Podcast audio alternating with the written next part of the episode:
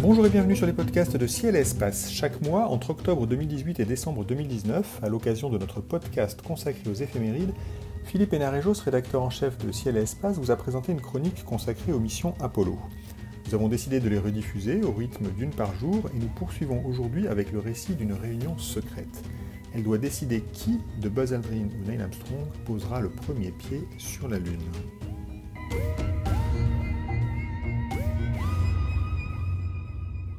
Oui, je vous en ai déjà parlé en janvier, car en janvier 1969, la NASA avait annoncé la composition de l'équipage d'Apollo 11.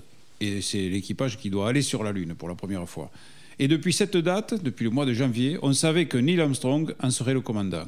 Mais aussi, depuis cette date, on se demandait qui serait le premier homme à marcher sur la Lune, Neil Armstrong ou son équipier Buzz Aldrin. Après de longues semaines de spéculation, la NASA décide donc enfin d'annoncer lequel des deux hommes elle a choisi. Le 14 avril se tient une conférence de presse au centre des vols habités à Houston. George Lowe, le directeur du programme Apollo, celui-là même qui, à l'été 1968, a eu l'idée un peu audacieuse, d'envoyer Apollo 8 autour de la Lune pour devancer les Russes, dirige la séance et il annonce Une fois le module lunaire d'Apollo 11 posé à la surface de la Lune, Neil Armstrong sera le premier à sortir et à marcher sur la Lune. Il sera suivi, ajoute-t-il aussitôt, quelques minutes plus tard par Buzz Aldrin. Alors la décision est annoncée ce 14 avril, mais en fait elle a été prise environ un mois plus tôt, début mars, juste après le vol d'Apollo 9, vol réussi, par quatre hommes qui se sont réunis spécialement pour cela. Il y a George Lowe, donc le directeur du programme, Dick Slayton, le directeur des astronautes, Bob Gilruth, le directeur des centres des vols habités, et Chris Kraft, le directeur des opérations en vol. À ce moment-là, les rumeurs vont bon train et laissent entendre qu'Aldrin sera le premier à sortir. Je vous en avais parlé au mois, de, janvier. Il est vrai que dans les plans originels, il était prévu que le pilote du module lunaire sorte en premier, puisque le commandant aurait eu la charge antérieurement de faire atterrir l'engin un peu plus tôt. Alors, histoire de répartir les tâches, ça devait se passer comme ça. Et puis, c'est au pilote que revient normalement la charge d'évaluer la capacité à marcher et à travailler sur la Lune. Donc tout concourt à faire croire à Aldrin qu'il sera le premier. Et il y croit fort. il y croit fort et il se montre impatient. Et il fait même campagne. Il a plaidé sa cause auprès du troisième homme d'Apollo 11, Michael Collins, qui lui a botté en touche. Il a dit Ne me mettez pas au milieu de tout ça. Je suis déjà sur le siège du milieu entre vous deux.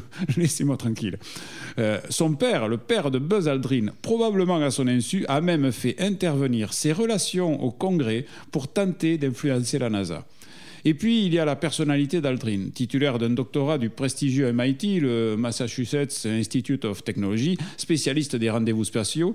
Il est volontiers donneur de leçons aux autres astronautes. Alors, il ne passe pas à mal, mais il passe pour, suffisant et agace plusieurs d'entre eux. Donc, la réunion secrète du mois de mars a commencé sans aucun round d'observation. George Lowe et Kraft sont immédiatement entrés à le vif du sujet. L'un d'eux a déclaré celui que nous choisirons va être celui qui, pour des temps immémoriaux, sera connu comme le type qui, le premier, a marché sur la Lune. Et qui voulons-nous que ce soit? Après un tel énoncé, le tour de table n'a pas duré longtemps. Les quatre hommes sont tombés d'accord, et cela ne peut être que Neil Armstrong, surtout pas Aldrin. À la suite de la conférence de presse du 14, avril, Dick Slayton précisera que ce sont des considérations techniques qui ont présidé à ce choix. Aldrin est du mauvais côté de la porte du module lunaire qui s'ouvre vers l'intérieur et dont le battant pivote vers lui. Pour qu'il sorte en premier, il faudrait qu'il échange sa place avec celle d'Armstrong avant d'ouvrir cette porte. Or, dans l'espace réduit de l'habitacle, en faisant cela, les astronautes équipés de leur scaphandre risqueraient de casser les commandes de vol. Trop compliqué, trop risqué. C'est vrai, Sauf qu'au moment de la réunion des quatre responsables de la NASA, en mars, aucun d'eux n'est au courant de cet obstacle. Leur décision, ils l'ont prise uniquement sur la personnalité des deux astronautes. Et sur ce plan, Armstrong présente un avantage décisif sur Aldrin. Il n'a pas d'ego. Il est calme, serein, fiable. Pour rester dans les livres d'histoire, il a toutes les qualités. D'ailleurs, quand Slayton lui annoncera la nouvelle, il ne bronchera guère. Il répondra sobrement Oui, c'est comme ça qu'il faut faire. Si cette nouvelle n'avait aucun impact sur lui, enfin, c'est comme si cette nouvelle n'avait aucun impact sur lui, pardon, Aldrin, lui aussi, prendra la nouvelle avec philosophie, sans contester. Il aura mal vécu le hiatus qui durait depuis le 9 janvier. Il confiera plus tard avoir été mal à l'aise avec l'exposition médiatique correcte constitué d'être le premier sur la Lune et qu'il aurait préféré finalement être sur une autre mission ultérieure où il aurait pu exercer ses talents scientifiques. Euh, mais on ne refuse pas d'appartenir à la mission Apollo 11 et donc Armstrong sera le premier.